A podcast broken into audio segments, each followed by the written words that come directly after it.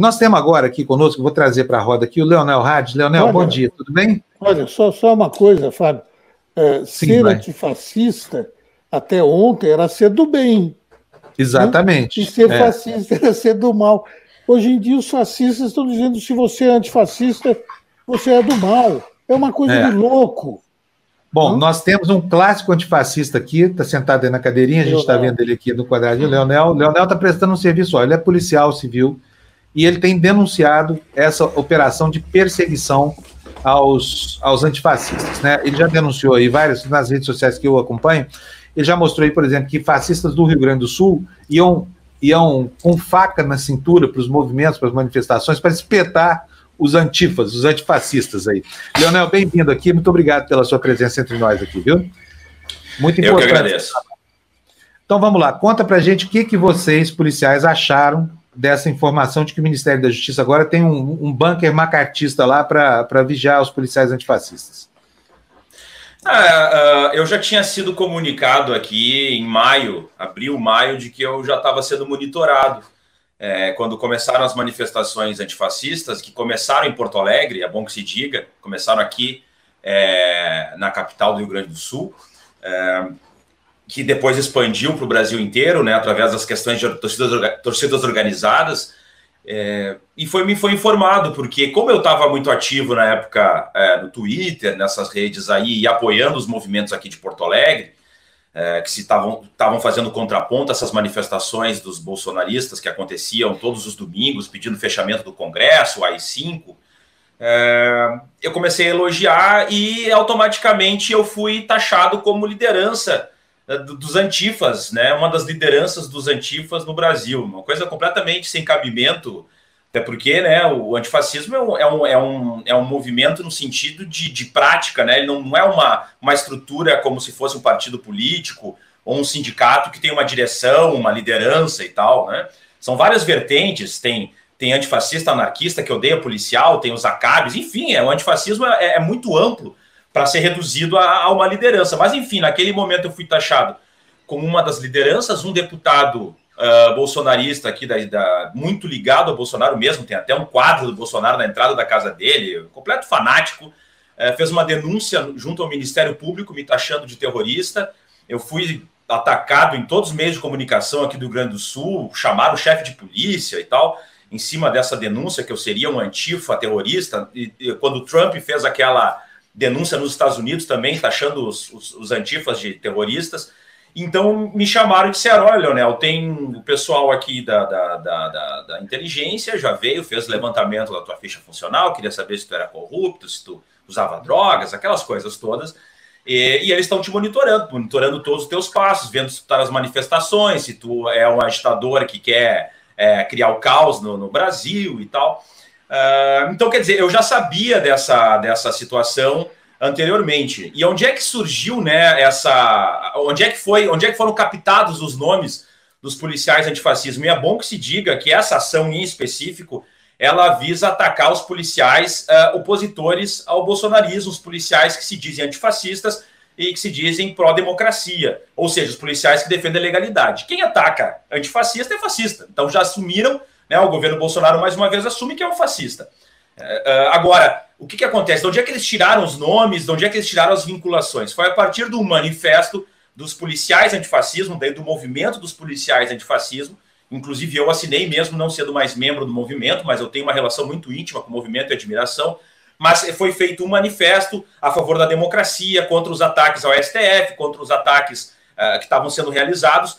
Foi realizado um manifesto onde os policiais assinaram, alguns professores universitários que interagiam com esses policiais assinaram, e a partir daí, então, se foi, foi feito o levantamento de todos esses que assinaram, suas redes sociais, telefones, endereços, e foi feito esse dossiê que hoje uh, veio à tona através dessa reportagem do UOL. Então é bom que se diga que esse caso específico, o foco são os policiais antifascismo. E os professores que entraram, seis professores que entraram nessa lista, foram porque interagiram com esse movimento, ou, e através de palestras ou algum artigo, alguma questão de proximidade é, com o movimento dos policiais antifascismo. Ou seja, é uma disputa pela hegemonia interna, é uma disputa pela uh, uh, transformar o pensamento uh, único dentro das corporações para depois a gente já prevê né, o que, que, vai acontecer, que é assim que funciona sempre os regimes autoritários. Eles primeiro hegemonizam, homogeneizam as corporações, a, a, o, aparato, o aparato repressivo do Estado,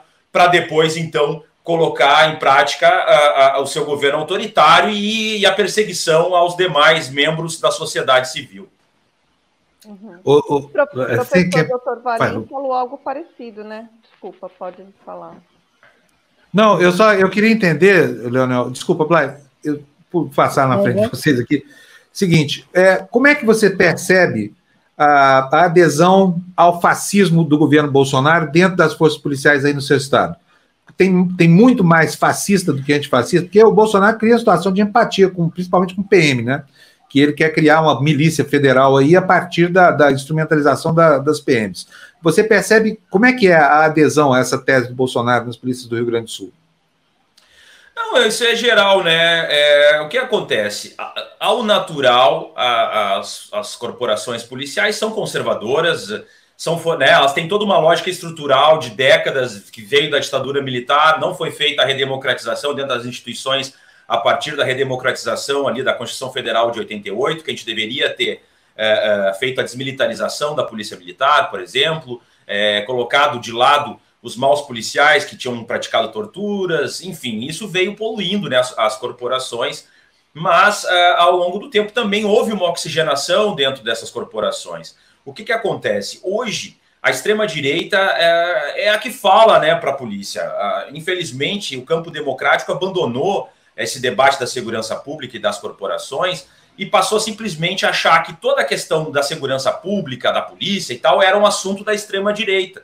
E a extrema-direita se apropriou muito, muito bem desse, desse discurso, na medida em que traz soluções fáceis, como bandido bom, bandido morto, como armar todo cidadão, é, dizer que a polícia agora, quando veio esse pacote anticrime do Moro, que tinha lá excludente de ilicitude, dizendo que o policial mesmo, ah, se ele ficou assustado, ele poderia é, vir a, a, a matar um, um suposto agressor.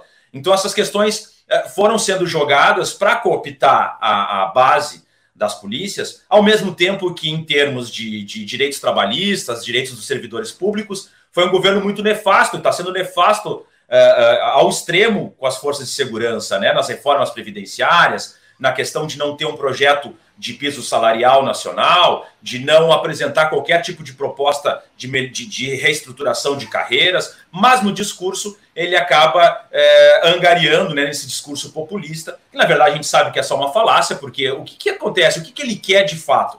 Ele quer ter uma força pretoriana que responda, uh, que seja uma, uma força de segurança partidária, uma força de segurança uh, governamental e não estatal, ou seja, né, trabalhe para governos, partidos e, e, políticos e não uh, para o Estado, não para a sociedade. Então ele faz esse discurso para cooptar uh, esses agentes para que ele possa fazer um sistema miliciano. Na verdade, o que ele quer é formar milícia. Por isso que ele não quer mais nenhum tipo de rastreamento de armas, de munições. Né? Todo o discurso dele, na verdade, é esse afrouxamento que ele faz em relação ao armamentismo visa esse objetivo. Mas existe uma ruptura do bolsonarismo dentro das instituições da segurança pública a partir de que começa o seu governo e começam essas, essas demandas trabalhistas que não são respeitadas por ele. Então, eh, digamos que, que não é, existia, digamos, muito mais simpatia por ele durante a eleição de 2018 do que existe hoje. Hoje existe um espaço muito mais amplo de debate interno em relação a isso,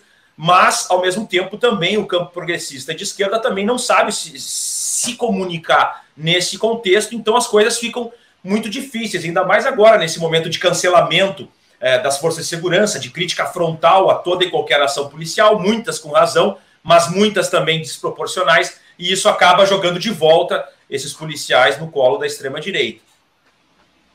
É, Bem, Leonel, uh, segundo uma pesquisa, uma pesquisa muito séria feita pela antropóloga Adriana Abreu Magalhães Dias, professora da Unicamp, existem no Brasil 334 células nazistas em atividade. E a maioria dos grupos se concentra exatamente na região sul e sudeste e se dividem em até 17 movimentos distintos. Por exemplo, hitleristas, supremacistas, separatistas, negacionistas do Holocausto, até seções locais da Ku Klux Klan. E a pesquisa mostra uh, também que o estado com mais células é São Paulo, com 99 grupos, quase 100 grupos em São Paulo, sendo 28 na capital. Santa Catarina veio logo atrás, 69 células nazistas, seguido do Paraná, 66, e Rio Grande do Sul com 47. Eu queria saber, Leonel, se a polícia investiga isso, uh, o que ela faz, então, para seguir essas células nazistas. Está até rindo, ó. Não investiga nada. É, olha só. Uh, eu já tive uh, ao menos três, três confrontos com as células neonazistas aqui no Rio Grande do Sul. Se não neonazistas, pelo menos uma de, um dos grupos é, extremista, né, da, da extrema-direita. Bom, a primeira foi em 2015, com um agressor de um, de um frentista haitiano aqui em Canoas, que ficou famoso esse vídeo, foi viralizou, teve milhões de visualizações, foi até matéria do CQC na época, que chegava lá um cara vestido de militar, com a, com a caveira do BOP, daí chegava para o frentista haitiano e dizia que os haitianos estavam retirando os, os, os direitos dos trabalhadores brasileiros, estavam tirando emprego dos brasileiros e tal. E eu peguei aquele caso, fiz boletim de ocorrência, fui. Eu fiz, eu fiz o diabo, eu fiz tudo sozinho.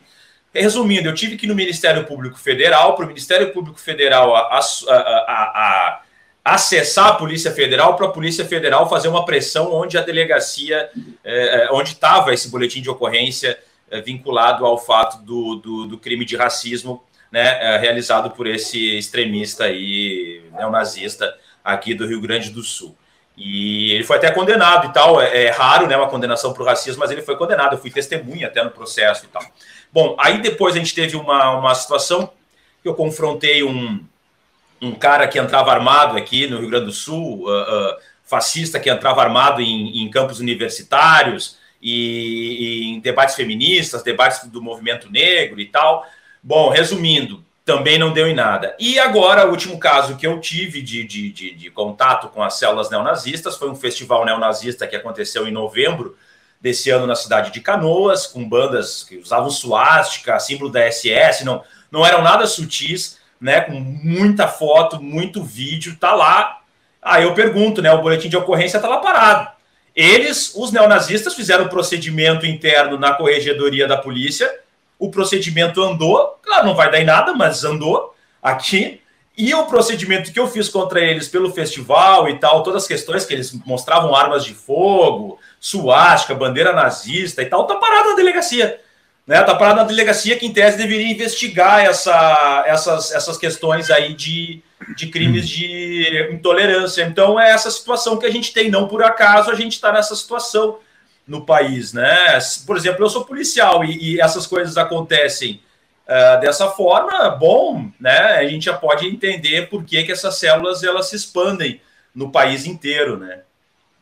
Aliás, é. Eh, Leonel, a, a, essa professora da, da Unicamp ela também identifica, veja só, eh, você, Juliana, que, que gosta do assunto, mais de 6.500 endereços eletrônicos de organizações nazistas em língua portuguesa, só no Brasil.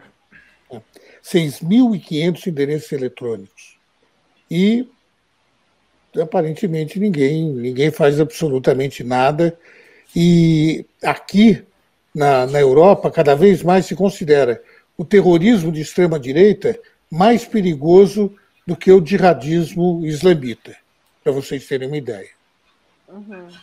Não, eu fui ameaçado de morte, né, por esses grupos aí. Eles conseguiram uh, meu telefone particular, conseguiram informações sigilosas, conseguiram informações, inclusive, internas da polícia. Tem áudios uh, que eu falei em grupos de, somente de policiais que chegaram até aos neonazistas. Ou seja, eles têm vinculação, sim, com agentes da segurança pública, entende? E fica por isso mesmo. Né? Não, isso não, o, que, o que importa é o seguinte: ah, o importa é fazer procedimentos contra o Leonel, porque o Leonel é um policial que se diz antifascista. Então, esse é o quadro que a gente tem na, no país nesse momento. Né? Agora, Leonel, quem é que deveria se ocupar dessas, dentro da polícia, das células uh, nazistas? Olha, a gente tem um departamento que é um, um departamento uh, é, de polícia para grupos vulneráveis. Né? nesse departamento tem ali a delegacia da mulher, tem a delegacia do idoso, tem delegacia da criança e do adolescente, que deveria ter uma delegacia de crimes de intolerância. Em São Paulo, por exemplo, tem né, uma delegacia focada nisso. No Rio Grande do Sul não tem. E então ela é direcionada a uma delegacia distrital aqui, que supostamente tem um, um trabalho vinculado a, a essa causa, mas né, eu acho que deveria ser uma delegacia especializada, não precisa ser uma delegacia muito grande, que fizesse esse tipo de trabalho, principalmente monitoramento de redes sociais, porque é uma barbada, é muito fácil entrar nas redes sociais e, e achar esses grupos. Não é nada difícil, nada difícil. Eu, eu fiz um levantamento por mim, com uns amigos que são antifas. Não, é, é, é simples, muito simples de fazer. É. Uhum. Ô, ô, Leonel, bom, é, eu fico aqui me perguntando, por exemplo, eu vejo sim que há uma proximidade forçada entre Bolsonaro e, e Polícia Militar, e vejo com muita desconfiança essa intenção do Bolsonaro de armar a população. Eu acho que quem está armando a população está armando para que ela atue contra forças regulares do Estado. E as PMs, por exemplo, são forças regulares do Estado. Ainda que no Brasil haja uma confusão entre polícia militar e, e milicianismo, que é cada dia mais evidente, né? No, no, no sentido de transformar essas corporações em órgãos auxiliares, não do Estado, e sim dessa falange bolsonarista. Agora, essa, essa visão de que esses tiros a serem disparados pela milícia do Bolsonaro são contra as forças do Estado não permeia as, as forças policiais? Você não percebe isso? Quer dizer, os próprios PMs não têm medo de tomar tiro depois da milícia do Bolsonaro?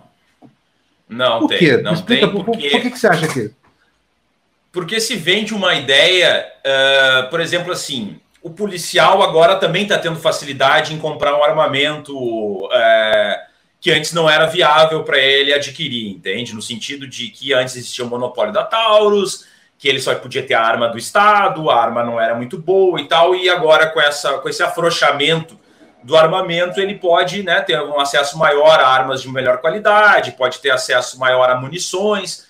Então ele vê a visão que os policiais estão tendo nesse momento dessas políticas de flexibilização do comércio de armas de fogo é positiva, entendeu? É, é uma coisa meio de fetiche, aquela coisa de poder comprar um armamento que tu nunca uh, poderia ter acesso anteriormente. Então, a, a visão está centrada simplesmente nessa questão do comércio e não nessa questão de popularização, até porque muitos vêm de uma de uma lógica de vinculações com clubes de tiro e tal, é, vinculações com atiradores profissionais. Então, isso, esse discurso que é, né, que digamos, porque esses clubes de tiro, os atiradores têm se favorecido dessas políticas, principalmente financeiramente. E eu, eu entendo completamente. Eu tenho amigos atiradores e, e, e, e proprietários de clubes de tiro. Eu sou sócio de um deles mesmo.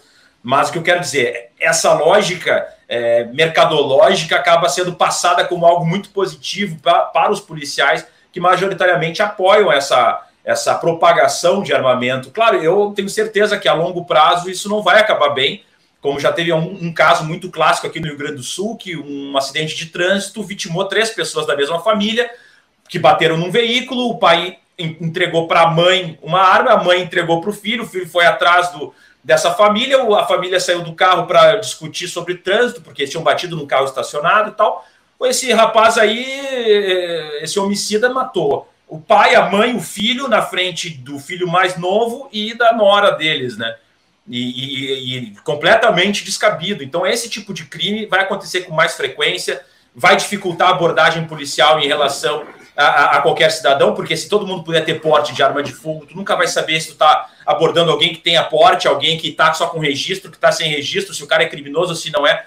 Então, quer dizer, a gente vai ter uma série de danos aí a longo prazo que vão prejudicar, de fato, o trabalho policial, além de armar cada vez mais a milícia e automaticamente também armar todas as facções criminosas, porque no momento que tu facilita o acesso a armas de fogo, tu facilita para o mercado uh, ilícito também. É só a gente pensar. Uh, se eu tiver uma maior facilidade de comprar um armamento, automaticamente vai baixar o preço uh, no mercado ilícito, porque fica mais fácil, é mais popular, é mais. Então, quer dizer, vai estar todo mundo armado uh, no momento de, de, de, intolerância, no momento de crise econômica e social. Tem tudo para dar errado. Tudo para dar errado. Claro. Não, só para lembrar. O que, daria certo? O que, o, que, o que poderia dar certo? Em, em que sentido tu diz? Posso responder? Posso responder? Pode. O cumprimento de um princípio filosófico, segundo o qual, está lá em Gramsci isso, o Estado é o detentor do monopólio da violência legítima.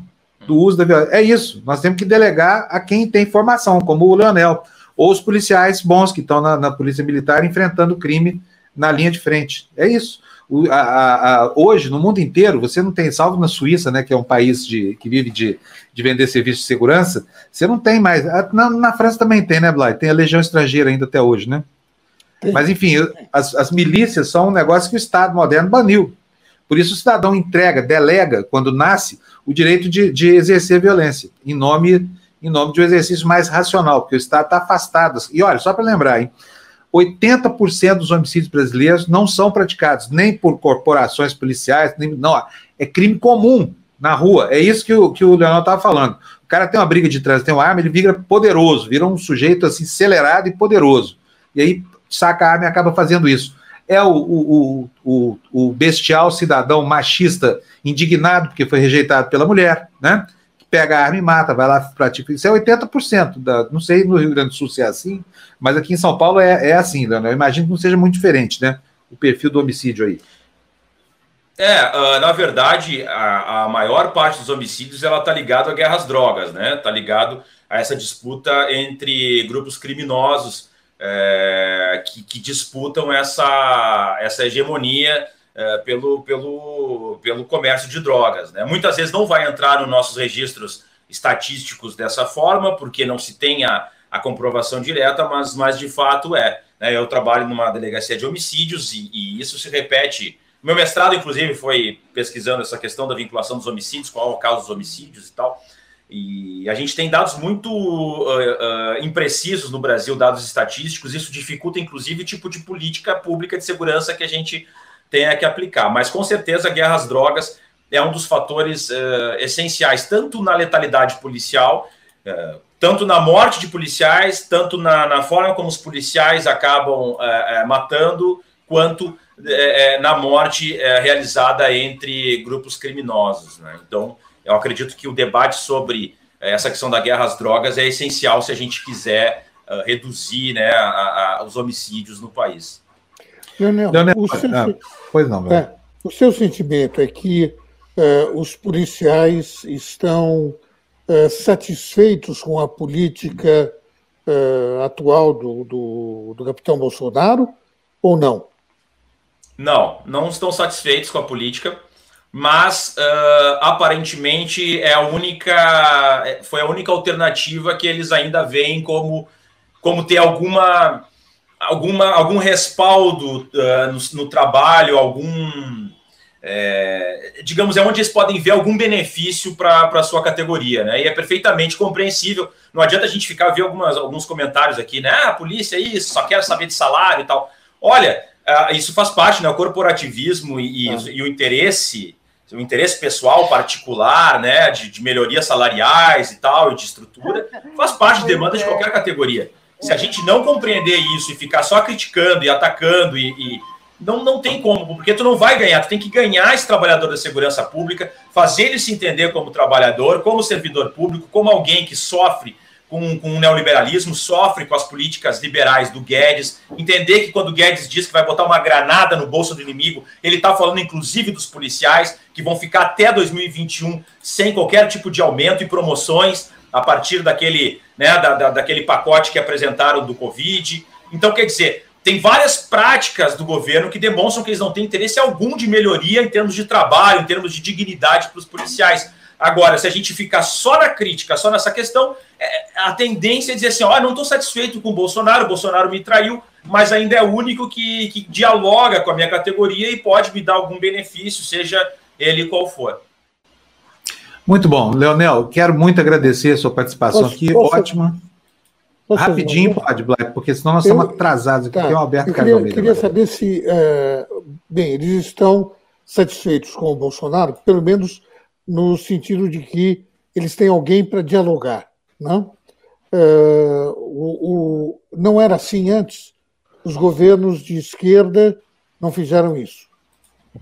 Não, os governos de esquerda fizeram muito em termos de, de salário, de estrutura, isso é inegável. O governo Lula, o primeiro governo Lula, reestruturou a Polícia Federal, Polícia Rodoviária Federal, a BIM, o governo Tarso no Rio Grande do Sul, por exemplo, deu um aumento salarial para todos os órgãos de segurança, quer dizer, existiram políticas relevantes, o PRONASSE, do, do, campo da esquerda. Agora, faltou o diálogo da base, faltou o diálogo com a, com a, categoria, entender as demandas, entender a forma de trabalho, entender que nem toda ação é, é truculenta e autoritária, tu entende eu quero dizer? A gente não conseguiu trabalhar essa questão de, de, visualizar o trabalhador policial como alguém, como um indivíduo que também tem que ter seus direitos e também faz parte do campo explorado. Eu acho que faltou muito essa. Isso dá um longo debate e eu gosto de fazer esse debate e, e acho que aí está a raiz da, da, do nosso problema na, em relação à segurança pública, e bem ou mal, hoje é uma das pautas que determina eleições. Né? Uhum. Muito bom, tá ótimo. Leonel, muito obrigado pela sua presença aqui entre nós. Obrigado. A gente vai sempre estar em contato com você. É tão bom ouvir um policial falando, falando de movimento antifascista, viu? E é bom, inclusive, para que outros policiais saibam que eles não estão obrigados a se enfiar nesse gueto da extrema-direita só porque querem melhoria salarial, entendeu? Tudo bem é a direita que está no poder, é o Bolsonaro, mas acontece o seguinte, meu amigo, eu vou falar, sua vida vai ficar muito complicada. Por quê? A, a, vinculação desse sistema de poder com milícia, sabe, que é a corrupção extrema dessa corporação para a qual você trabalha, é algo assim inacreditavelmente claro. Você vê isso, o cara, o cara vai lá, ele, ele dá comenda para miliciano, nomeia miliciano, emprega filha de miliciano, emprega nora de miliciano e vai por aí afora. Então, assim, é o pior dos mundos. Eu lamento muito que uma fração importante dos, policiais, principalmente dos militares, não tem entendido isso ainda. Porque o futuro vai ser horroroso. Imagina essa gente toda armada no Brasil, né? E, e você aí, policial militar, que fazer uma abordagem, por exemplo, sabe? Olha a tragédia que isso, que isso inspira, tá bom? Enfim, vai lá. Leonel, obrigado, viu, pela sua presença aqui entre nós. Obrigado. Tchau, tchau. Tchau. Até a próxima.